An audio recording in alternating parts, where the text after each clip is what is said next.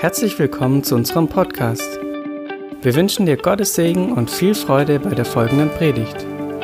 Für mehr Informationen schau auf unsere Webseite fildergoodnews.de.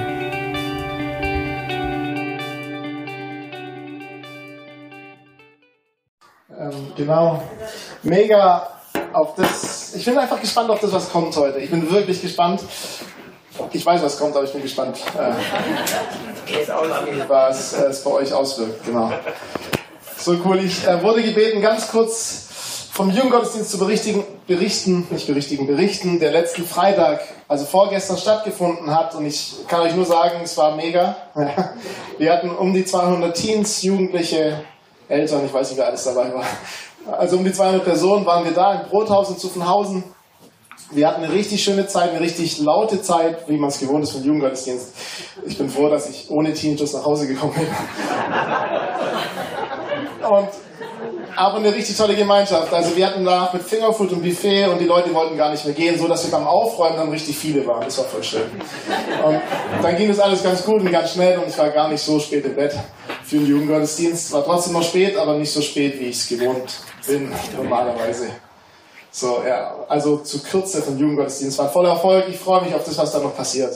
So, und es lohnt sich, eure Teams dahin zu fahren, auch ins Weites und sie dahin zu schicken und auch was zum Essen mitzugeben, weil da freue ich mich ganz arg. Es ist einfach der Hammer. Wirklich. Sehr schön. Willkommen zum Wort Gottes. Und mir ist so voll das bewusst geworden gestern noch. Und es, ich bin einfach nur dankbar. Ich bin einfach nur dankbar, dass wir das Wort Gottes haben. Ich bin so dankbar, dass wir die Ehre haben dürfen, Gottes Wort zu hören.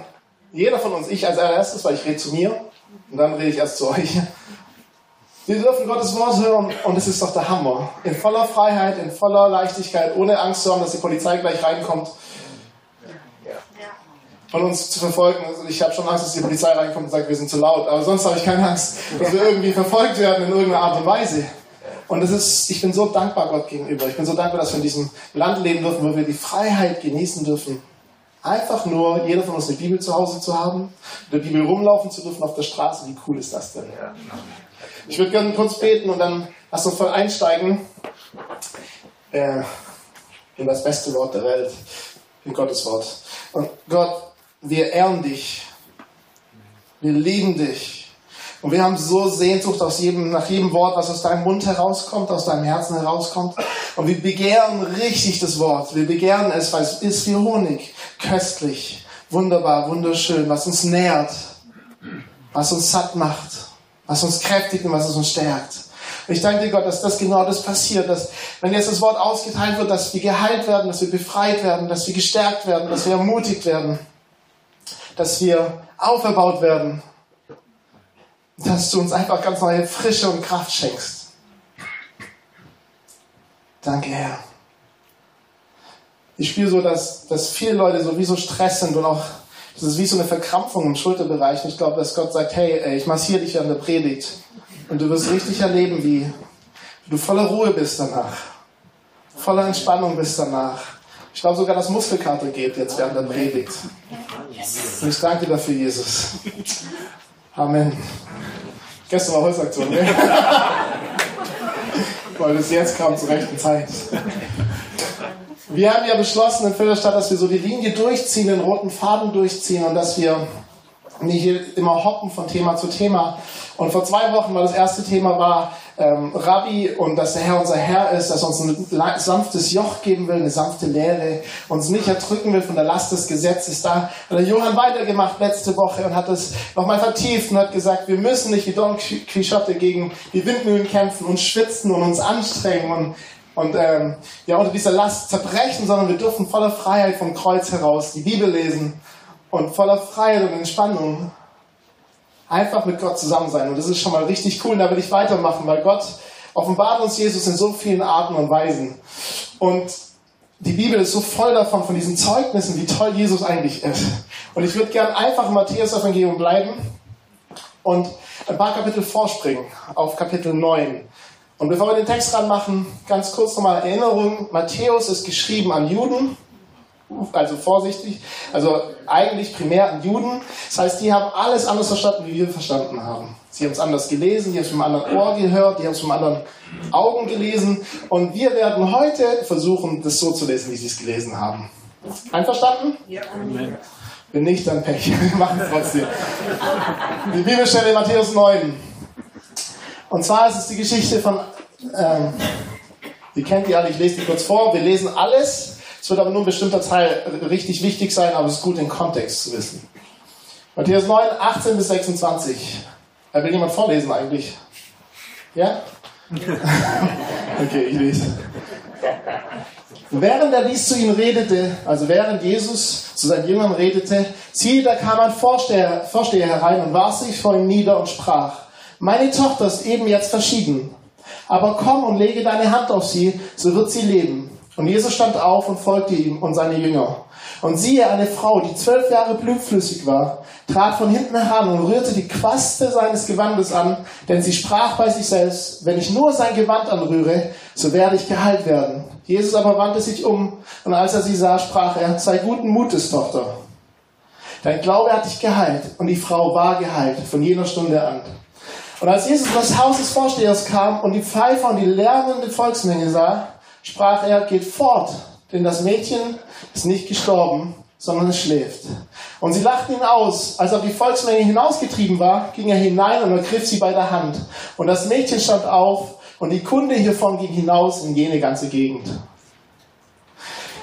Also wenn ich das lesen würde, würde ich sagen, boah, krass, Totenauferstehung. Wie hammer ist Jesus eigentlich? Wie gut ist er? So, was? Er hat einen Toten auferweckt und es ist in die ganze Gegend kund geworden. Gut.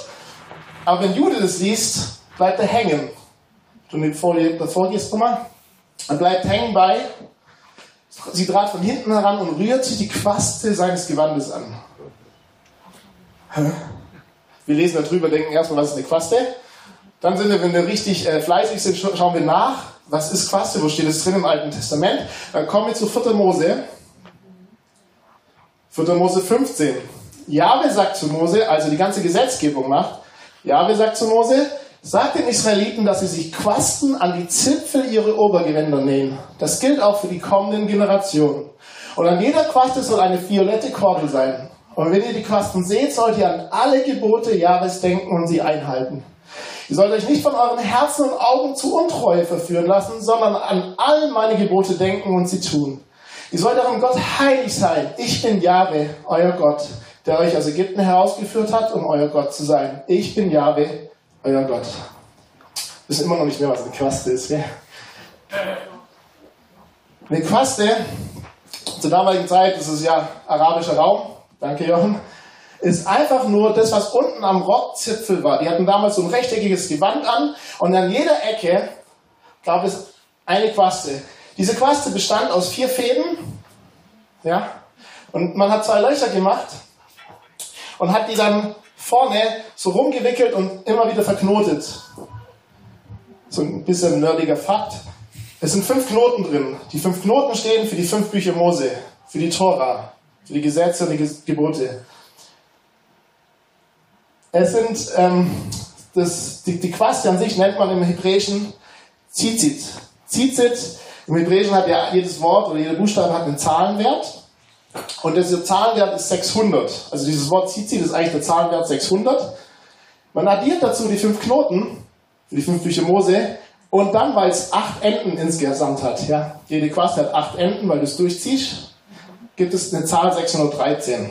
Ich bin gar nicht der Fan von Zahlen und bin auch nicht, ich will nicht viel reininterpretieren in das, aber die Juden haben folgende Theorie oder folgende Theologie daraus gemacht, dass die 613 steht für 613 Gebote und Satzungen im Alten Testament.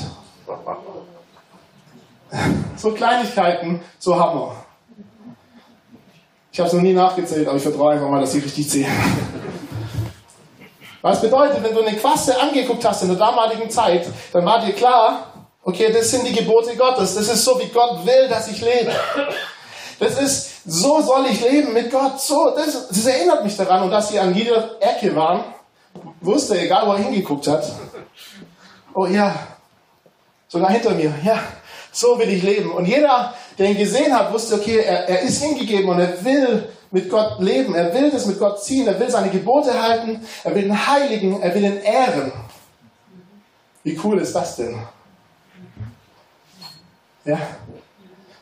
Die Kleidung hat sich verändert und die Juden haben was gemacht damit, weil das Gewand ist verschwunden immer mehr.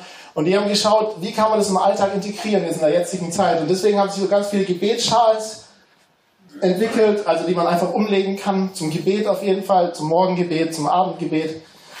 Aber auch ähm, so ganz Körperdinger habe ich nicht drauf gemacht. Das konnte man anziehen unter der Kleidung. Man sieht schon in Jerusalem und Israel religiöse Juden, siehst du immer noch die Quasten raushängen unter ihrer Kleidung raus.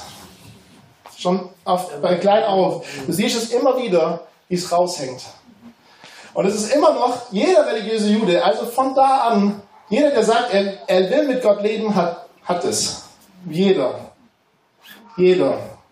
Und es ist eigentlich immer gleich. Es sieht eigentlich immer gleich aus, hat auch die gleiche Vorschrift, wie es gebunden werden soll, in welche Länge es gebunden werden soll. Hat aber natürlich da auch Spielraum. Ja. So, manche haben es dann ein bisschen übertrieben, wie die Pharisäer. In Matthäus 23 sagt Jesus das. Äh, und was sie tun, spricht über die Pharisäer, machen sie nur, um die Leute zu beeindrucken. Sie machen ihre Gebetsriemen besonders breit und die Quasten an ihren Gewändern besonders lang. Der ganze Kontext hat Johannes letztes Mal schon aufgegriffen. Ist, sie sagen etwas, aber wollen die Last selber nicht tragen. So. so nach außen hin sind sie voll, uh, aber nach innen sind sie voll, nein. Was mich so inspiriert hat, als ich da ein bisschen nachstudiert habe über die Quasten, ist für uns ist es ja voll oh, Gebote und Gesetze. Es erinnert mich die ganze Zeit an Gebote und Gesetze. Für die war das was ganz Heiliges. Sie sehen das und sehen, wow, Gott hat uns eine Möglichkeit gegeben, mit ihm zu leben. Er hat uns so lieb. Nicht mal, er bestraft uns, sagt uns, dass wir nicht dürfen, sondern er hat uns so lieb, dass er uns zeigt, wie wir das Leben vor ihm leben können, damit wir ihn ehren können. Damit wir ihn preisen können. Dass unser Lebenswandel ihn verherrlichen darf. Und dafür hat er uns das Gesetz gegeben. Genau dafür. Und dann haben sie diese Quaste genommen. Im Gebet gibt es immer noch, weil wenn man das ein bisschen googelt, dann kommt man auf Seiten, wie man Quasten richtig zusammenbaut, wie man sein Gebet daran machen soll, wie man ähm, damit umgehen soll im Gebet. Und da hat einer geschrieben, es gibt Teile und vorgeschriebene Teile, wo du es in die Hand nimmst, alle fünf Punkte und, und dich daran erinnerst, was das eigentlich heißt. Und dann gibt es Teile, dass du sie küsst die Quaste, die fünf Punkte, die fünf Bücher Mose küsst, weil du so ehren willst und weil es so heilig ist. Ich will mehr von dieser Sehnsucht nach Gottes Wort, weil es einfach gut ist. Diese Ehre des, des Wortes Gottes gegenüber. Sie haben nicht irgendwas geküsst und wussten, ja, die fünf Bücher Mose, steht dies und das, sondern im Judentum damals schon gab es drei Ausbildungsstufen. Und diese drei Ausbildungsstufen ging schon los mit sechs Jahren. Von sechs bis zehn konnten sie schon alle Bücher Mose auswendig. Das war den Rabbis ganz wichtig und in jedem Dorf gab es einen Rabbi und einen Schriftgelehrte, der hat darauf geschaut, dass jeder die Bücher Mose auswendig konnte, bis er zehn ist. Jeder. Von 10 bis 14 kam die nächste Stufe, die noch jeder mitgemacht hat. Da haben sie geschaut, dass sie alle Propheten mit auswendig können und haben sie tiefer gebracht in die Art und Weise, wie hebräisches Denken funktioniert. Dass man immer eine Gegenfrage versucht, mit einer Gegenfrage zu antworten. Also wenn jemand sagt, was ist 2 plus 2, sagen wir alle 4, was richtig ist. Die Juden sollten lernen, dass man dann sagt, äh, was ist 8 minus 4? Ja. Erklärt, warum Jesus so oft mit einer Gegenfrage antwortet. Ganz normale rabbinische Sprache damals. Sie wurden also von Anfang an getrimmt, das Wort Gottes zu lehren und zu, zu lesen und aufzunehmen. Sie wussten, was eine Quaste bedeutet. Die wussten, wie heilig das ist. Die wussten, was dahinter steht, hinter diesen fünf Knoten. Wussten sie. Wir wissen es nicht. Die wissen, also, wer weiß alle fünf Bücher Mose auswendig? Wir müssen es auch nicht mehr, Gott sei Dank. Gott sei Dank. Ich bin froh, wenn ich ein paar Verse zusammenkriege und dann sagen alle, oh. Ja, mit Mühe und Not bei den Rangern, Johannes 3,16, ja?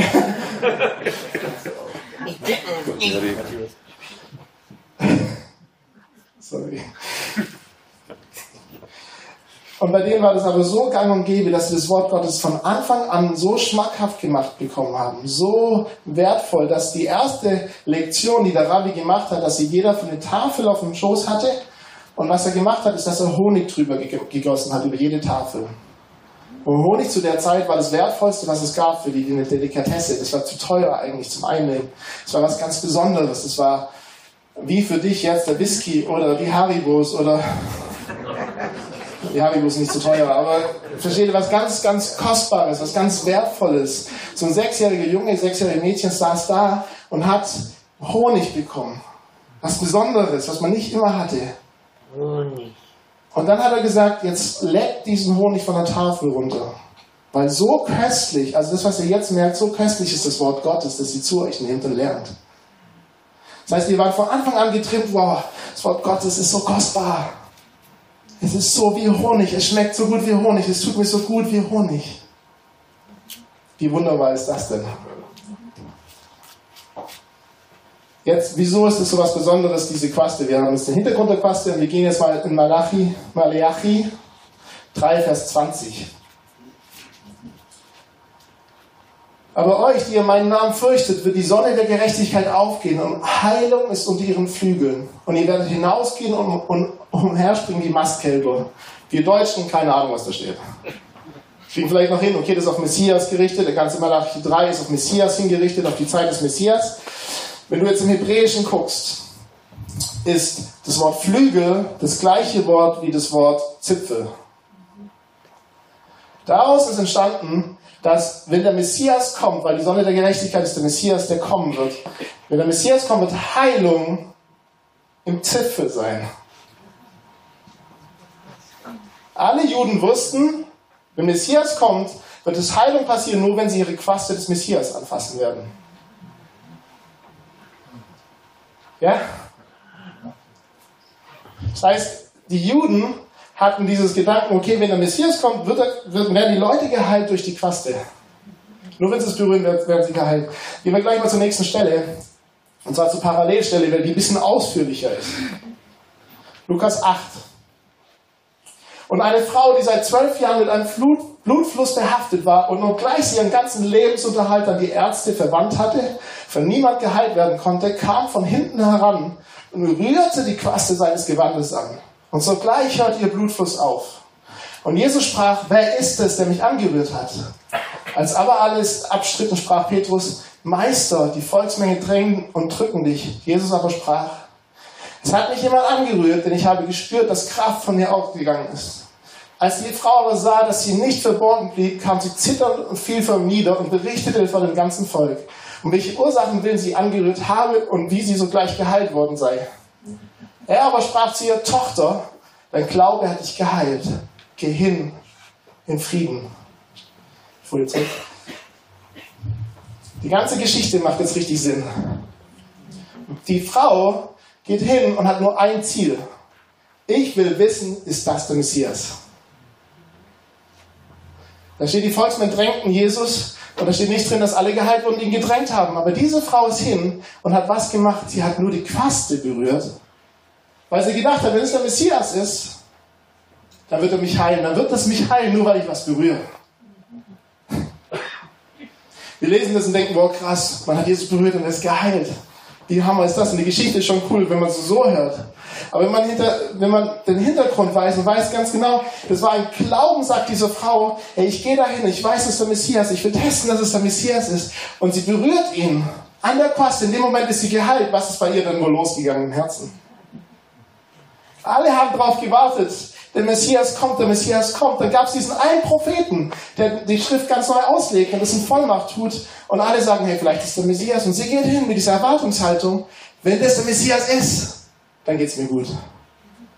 Und sie läuft und kämpft sich durch, durch alles und weiß ganz genau, alles oder nichts. Und dann greift die Quaste, was ja nur so ein Bündel irgendwas ist. Seiden und alles, was gar nichts, die Kraft hat zu heilen und gar nichts. Aber aufgrund der Verheißung, die im Wort Gottes steht, aufgrund der Verheißung, dass der Messias nur heilt durch seine Quaste, ergreift sie sie und sie wird sofort geheilt. Und Jesus dreht sich um Und er ist ja nicht sauer. Oft habe ich gedacht, du liest es und denkst, hä, wer nimmt einfach meine Kraft so? Und kann man ja denken, wenn man es liest. Aber wenn du die nächste Folie machst. Er ging um und ich glaube, der war so erstaunt, dass jemand glaubt, dass er der Messias ist. Er dreht sich um und denkt, was? Weil die Quaste, die hängt irgendwo runter, eigentlich spürst du nicht, wenn dich jemand berührt. Ja, das hängt irgendwo hinten. Und hinten siehst du das so oder so nicht. Wenn du überall berührt wirst, dann merkst du es da unten so oder so nicht. Dem Moment, wo es berührt wird, merkt er, wow, hier glaubt jemand, dass ich der Messias bin. Und es war ihm so wichtig, dass er sich umgedreht hat, um zu schauen, wer es ist. Versteht ihr das? Ihm war es so wichtig zu sehen, wer hat diesen Glauben, dass ich der Messias bin. Dass ich wirklich der Retter bin, der sie retten will, von all ihren Sünden, von aller Krankheit, von allem Schmerzen. Der Freiheit geben will und dreht sich um und diese Frau war bestimmt, wow, das ist der Messias, war voll geschockt und er fragt auch noch, wer ist das? Und ich so, wow, darf ich das, darf ich das nicht? Und geht auf ihre Knie, fällt auf ihre Knie. Und sagt ihm, warum sie ihn angerührt hat, warum sie Heilung gebraucht hat. Und er sagt nur, hey, dein Glaube hat dich geheilt. Geh hin in Frieden. Ich glaube, Jesus wollte nur angucken und sehen, wer hat diesen Glauben. Wer ist so verrückt, daran zu glauben, es auszuprobieren?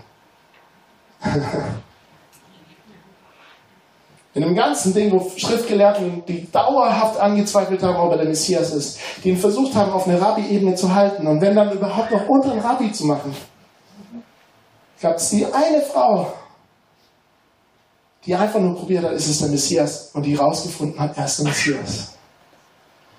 Wenn wir zurückdenken an die Matthäus-Stelle,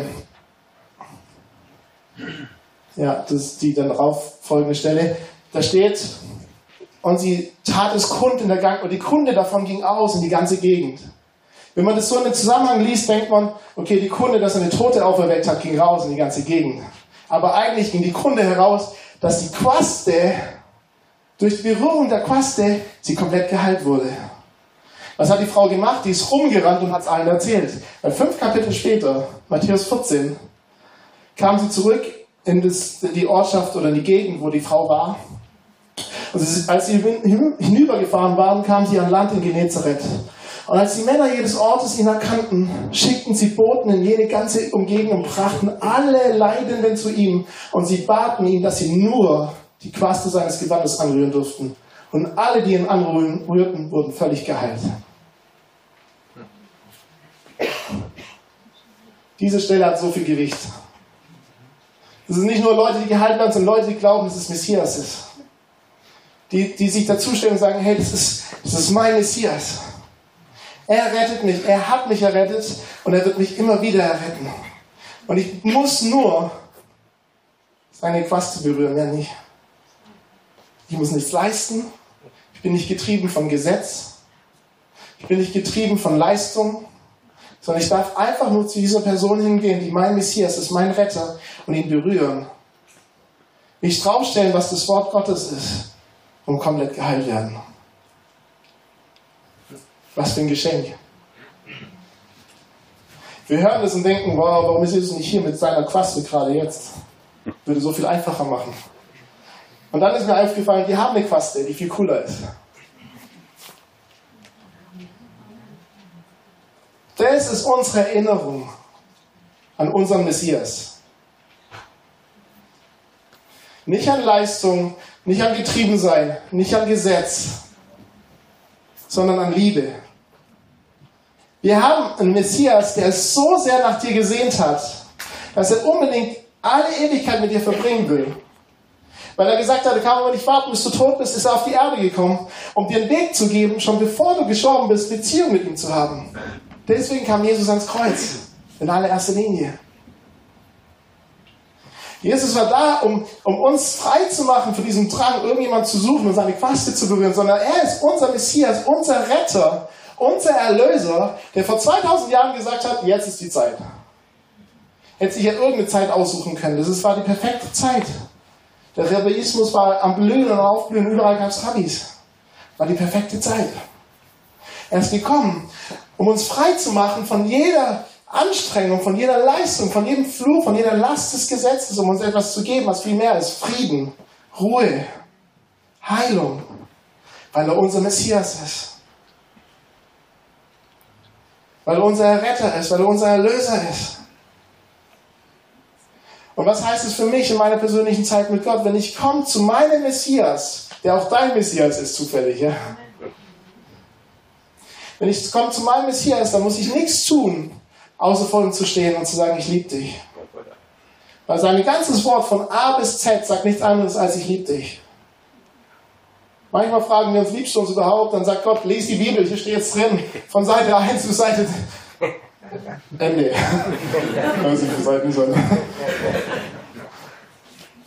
Hier steht es drin, auf jeder einzelnen Seite, ich liebe dich. Und ich will Gemeinschaft mit dir. Und ich will immer Gemeinschaft mit dir. Ich will jetzt Gemeinschaft mit dir. Was, was wartest du? Mach dein Herz auf. Ich will einfach da sein für dich. Das ist unser Messias. Das ist unser Messias. Und ich glaube, dass, das alles super zusammenfasst nochmal. Wenn, unser, wenn wir glauben, dass Jesus am Kreuz gestorben ist und alles getragen hat, ja, alles, wirklich alles, jede Krankheit, jede Schuld, jede Sünde, jeden Scham, jede Verdammnis, jeden Druck, jede Leistung, jede Sehnsucht nach Leistung und Definition über Leistung. Hey, dann dürfen wir doch einfach sein vor Gott. Dann dürfen wir zum Messias kommen, weil wir es dürfen. Weil wir es nicht leisten müssen und nicht 10.000 Gebote erfüllen müssen, was im 2. und 3. und 4. Mose drinsteht. Sondern wir dürfen einfach kommen, uns auf seine Verheißung stellen, dass er uns lieb hat und sagen, mein Messias ist da. Und ich bin hier und ich muss dir mal sagen, ich will einfach nur dich berühren jetzt. In diesem Moment. Und wenn ich nicht mal das schaffe, dann berührt du einfach nur mich, Jesus. Weil unsere Zeit mit Gott ist ja nicht irgendeine Zeit, die wir einfach in die Luft raussprechen oder in unseren Gedanken, sondern wir begegnen ja Jesus in dem Moment. Wir begegnen unserem Messias in dem Moment, wo wir Zeit nehmen mit ihm. Und dann ist Jesus nicht irgendwo, sondern er steht direkt vor dir und sagt, hier bin ich. Und dann sagst du, ich sehe dich nicht. Dann geht er noch einen Schritt näher und sagt, hier bin ich. Und dann sagst du, hey, wo bist du Gott? Ich weiß gar nicht, wo du bist. Dann geht noch einen Schritt, hier bin ich. Und irgendwann ist er so nah, dass du eigentlich gar nicht mehr anders sehen kannst und trotzdem sind wir geneigt, und zu die Augen zu machen, wo bist du, Jesus? Und er sagt, hier bin ich und ich bin dein Messias, ich bin dein Retter, ich bin dein Erlöser. Komm her, mein, mein Joch ist sanft, meine Last ist leicht. Ich bin sanftmütig und von Herzen demütig. Ich bin dein Messias, der, wo dich heilt, der dich rettet und der dich befreit. Und selbst wenn du nicht mehr die Kraft hast, zu loben und zu preisen, gib mir einfach deine Hand und berühre mich. Wenn eine Quaste so viel Power hat und nur eine Glaube an diese eine Verheißung uns Malachi 3, Vers 20 so viel Kraft hat, dass alle Leidenden geheilt werden. Was passiert, wenn wir glauben, dass unser Messias wirklich der Messias ist? Unser Retter wirklich der Retter, wirklich der Erlöser deiner Schuld und deiner Krankheit. Nicht, dass wir jetzt voll für Heilung glauben müssen, sondern einfach nur an Messias glauben, der Rest kommt. Ja, so easy.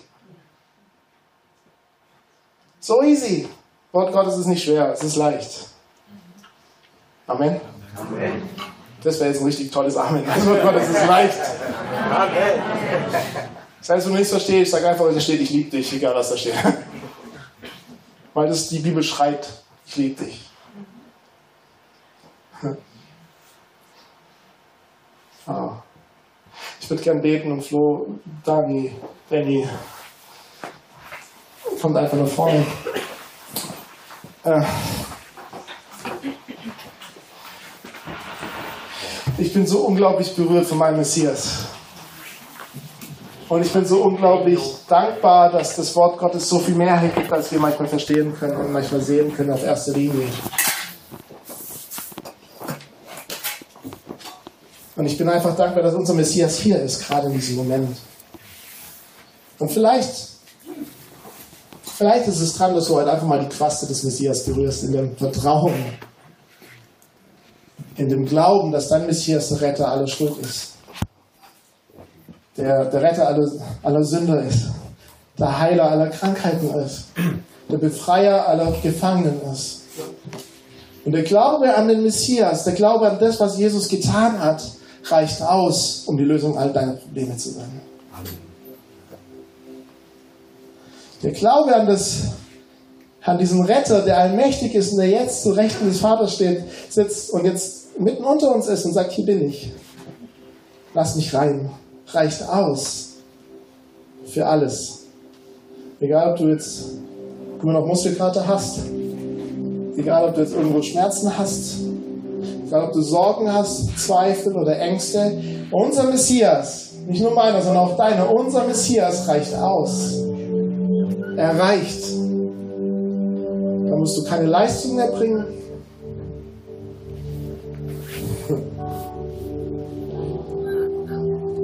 Und vielleicht ist es für einige hier drin dran, die sagen, hey, ähm, ich habe nicht mehr geglaubt, dass mein Messias mein Messias ist.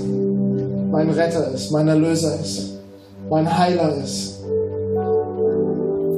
mein Rabbi ist, mein Meister ist. Und wenn dich das betrifft, dann in deinem Herzen, du brauchst nicht mich dazu, du brauchst nicht den Nachbarn dazu, nur in deinem Herzen, sag jetzt, ja Jesus, ich will mich wieder dir hingeben. Ich will wieder glauben, dass du mein Messias bist.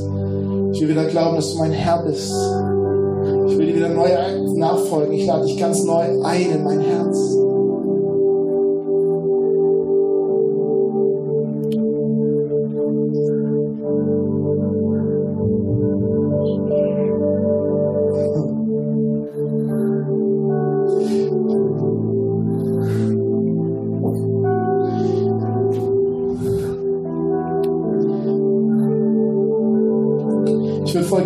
Einen Lobpreis einsteigen oder besser gesagt eine Anbetung mit diesem Verständnis, mein Messias. Er ist da, er lebt, er steht direkt vor mir. Und wenn du einfach Lust drauf hast, dann stell dir einfach mal vor, wie Jesus vor dir steht, dich anlächelt und sagt, ich liebe dich. Und egal was da ist, er sagt, ich liebe dich. Und dann kommen wir und sagen, aber meine Schuld und das und das und sagt, ich liebe dich. Ist mir egal, ich liebe dich. Ich bin dein Messias. Erlöser, ich bin dein Retter, ich bin dein Heiler.